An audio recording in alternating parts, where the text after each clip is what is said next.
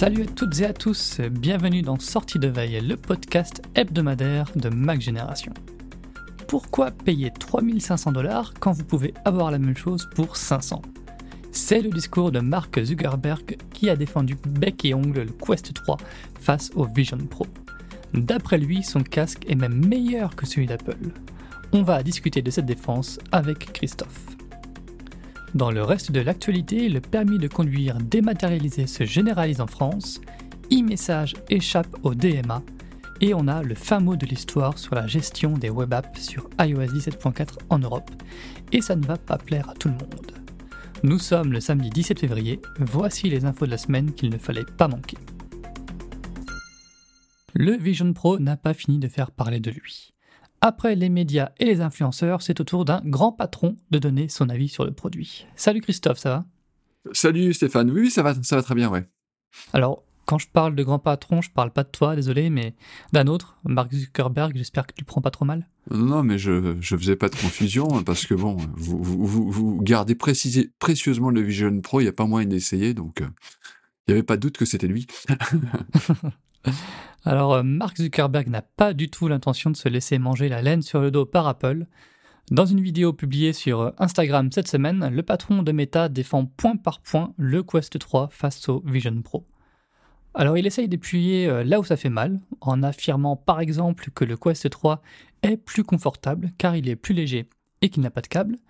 Il souligne également que le Vision Pro n'est pas le seul à faire de la réalité mixte. Zuckerberg reconnaît que le Vision Pro est meilleur dans certains domaines, par exemple la, définition de l'écran, mais il contrebalance ça immédiatement par d'autres arguments en faveur de son casque. Alors sa conclusion, c'est que le Quest 3 n'a pas seulement un meilleur rapport qualité-prix, mais que c'est tout bonnement un meilleur produit. Est-ce qu'il a bien défendu son produit? Ah, J'ai écouté ce sympathique YouTuber qui débute, hein, il pose bien. Hein. Bon, bah, j'ai qu'une chose à dire, un Tim Cook d'émission, c'est ça? Euh, bah, Le Mac a eu euh, le PC d'IBM, l'Apple Vision Pro aura comme principal concurrent le Quest 3 de Facebook. Bah, Zuckerberg, il est malin, il veut profiter de l'engouement, alors entre guillemets tout relatif du Vision Pro pour booster les ventes de son casque. Hmm. Et bon, euh, en fait, ce qu'il cherche à faire, c'est surtout installer un match entre son appareil et celui d'Apple, car au final, au vu des, quantités astronomiques d'argent que Meta a mis dans tous ses projets de VR, lui, il joue sans doute plus gros, plus gros qu'Apple. Mais il y a quand même un truc qui me chiffonne. Alors, il parle beaucoup de modèles ouverts, donc pour son casque, et de modèles fermés pour celui d'Apple. Mais je sais pas pourquoi, quand on pense à Meta, j'ai toujours un petit blocage à, penser à une ouverture totale. Je sais pas, c'est un truc qui colle pas avec Meta, je trouve. Ouais, cet argument-là est très bizarre. Hein. Effectivement, ouais. Et puis en plus, euh, il y a quand même une difficulté qui doit quand même être certaine pour, euh, pour Meta, c'est quand même de vendre du hardware. Ça n'a jamais été simple. Euh, euh, on l'a vu pour Microsoft qui a eu quand même de grosses difficultés, même avec les Xbox qui se vend relativement bien, mais je, je pensais surtout aux Surface, hein, où Microsoft a vraiment mis des bouchées doubles et on n'atteint pas quand même des, des, volumes exceptionnels, ou même Alphabet qui, depuis des années, essaie de vendre ses pixels. Alors d'ailleurs, Microsoft comme Alphabet, en plus, euh, d'un point de vue hardware, ce sont souvent des bons produits. Mmh Mais alors voilà, la société euh, pour qui, euh, qui à qui on doit l'adage si c'est gratuit, c'est toi le produit, j'ai du mal à, voir des gens se ruer vers des Quest 3. Enfin, en tout cas, ça, ça doit être la problématique numéro un de Facebook avec le Vision Pro, bien entendu. Clairement, ouais. Alors, on va traverser l'Atlantique pour aller en France. Après une expérimentation dans quelques départements, le permis de conduire dématérialisé est généralisé dans tout le pays. On peut maintenant enregistrer son permis de conduire dans l'application France Identité, même si on a le vieux permis en papier rose. Alors par contre, la carte d'identité biométrique est toujours indispensable pour utiliser France Identité, en fait car c'est elle qui est au fondement de, de l'application. Le permis de conduire numérique pourra être présenté lors des contrôles routiers ou d'autres démarches, comme la version classique en papier, ou en plastique. Et dans un second temps, on pourra même enregistrer la carte grise de sa voiture dans France Identité.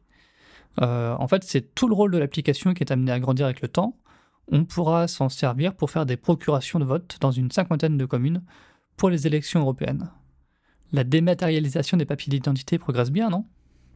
Oui, alors j'ai lu la procédure pour le permis de conduire, ça avait l'air un petit peu compliqué. Enfin, c'est surtout quand tu vois le nombre d'étapes qu'il y a à faire. Après, je suis sûr que dans les faits, ça doit être relativement simple. Ah, c'était pareil pour la, carte d'identité aussi biométrique. Hein. Tu as pas mal d'étapes à faire de vérification. Euh, parce que, mine de rien, en fait, tu, dois bien prouver que c'est toi euh, qui enregistre euh, la carte sur, dans l'application. Ah oui, oui fort heureusement d'ailleurs. Hein. Oui. J'ai toujours une petite réticence avec ce genre de choses, surtout qu'on en est au début. C'est le contrôle routier en pleine Lozère et toi tu sors ton smartphone. ah, vous n'êtes pas au courant. Ah mince. Non mais je vous assure que c'est vraiment mon permis de conduire.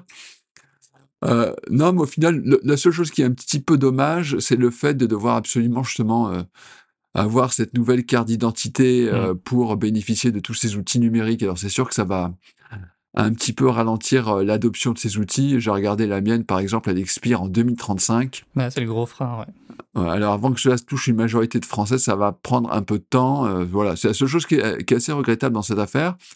Mais je trouve que l'angle de l'application est par contre très très intéressant de se dire que cette application, ça va être un sort de portefeuille numérique de papier officiel. Mmh et là, on le voit, il y a quand même il y a beaucoup à faire et c'est que le début. Donc, je pense qu'entre guillemets, pour le, pour l'utilisateur, pour le citoyen, ça, peut être quelque chose de, très pratique à l'avenir. On va dézoomer maintenant et parler de l'actualité euh, européenne. Après cinq mois de suspense, la Commission européenne a annoncé cette semaine qu'e-message n'aura pas à se plier au DMA. Alors en conséquence, le service d'Apple échappe à l'obligation d'interopérabilité avec les autres messageries. Euh, WhatsApp et Messenger devront, eux, se mettre au pas de la législation européenne. On peut rappeler que e-message avait atteint les, critères quantitatifs pour être désigné comme gatekeeper, donc comme soumis au DMA, mais la commission a pris du temps supplémentaire pour évaluer si le service était essentiel pour les utilisateurs professionnels, et la réponse est donc non. Trois autres produits de Microsoft qui étaient en sursis échappent également au DMA, le moteur de recherche Bing, le navigateur Edge et le service Microsoft Advertising. Elle dit quoi finalement cette décision de la place d'e-message en Europe? Alors, Bing, Edge, Microsoft Advertising, e-message. Quel est l'intrus? Moi, depuis le début, je n'arrive pas à comprendre cette décision. Alors, bon, c'est vrai que c'est pas une histoire a priori de, part de marché, mais j'ai quand même regardé euh, euh, la part de marché de l'iPhone en Europe euh, ces deux, trois dernières années, elle oscille entre 20 et 30% Grosso modo, 30% euh, lorsque la nouvelle gamme sort et 20% quand on est au creux, au, creux de l'été. Alors, cette notion d'utilisateur professionnel, ça me paraît, oui, je, c'est pas clair pour moi non plus. Bah, c'est le, lien entre les, marques, les entreprises et puis les, les utilisateurs finaux, quoi. Et dans, dans ce, dans ce contexte-là, e-message apparaît pas comme euh, un canal de communication essentiel qu'il faudrait réguler. Ouais, ouais, ouais. Non, mais je je suis pas convaincu. Enfin, enfin, tant, enfin, tant mieux pour Apple, je sais pas. Euh, tant pis ou tant mieux pour nous, j'en sais rien. Mais je, je suis étonné que e-message, malgré tout, profite d'un tel traitement de faveur. Et je crois que c'est ce qu'on va aborder d'ailleurs dans, la, dans le prochain sujet. Et eh oui tout ça me fait penser quand même que les réglementations européennes, elles sont quand même vraiment mal fagotées. Alors voilà, soit, soit ce sont les réglementations européennes qui sont mal fagotées, soit c'est euh, l'Europe qui a voulu pour une fois faire un cadeau à Apple, soit les avocats euh, d'Apple sont vraiment assez exceptionnels. J'en sais rien, mais il y a un truc qui va pas quand même. T'en parles, alors euh, autant en parler tout de suite. Donc on termine le tour de l'actu avec la réponse à la question qu'on se posait la semaine dernière. Est-ce que le cassage des web apps sur l'écran d'accueil d'iOS 17.4 est un bug ou bien un changement intentionnel? Eh bien, c'est la deuxième réponse, c'est un changement intentionnel. Donc avec euh, iOS 17.4 qui sortira en version finale en mars, on ne pourra plus utiliser en Europe toutes les fonctionnalités des PWA, c'est-à-dire les web apps avancées.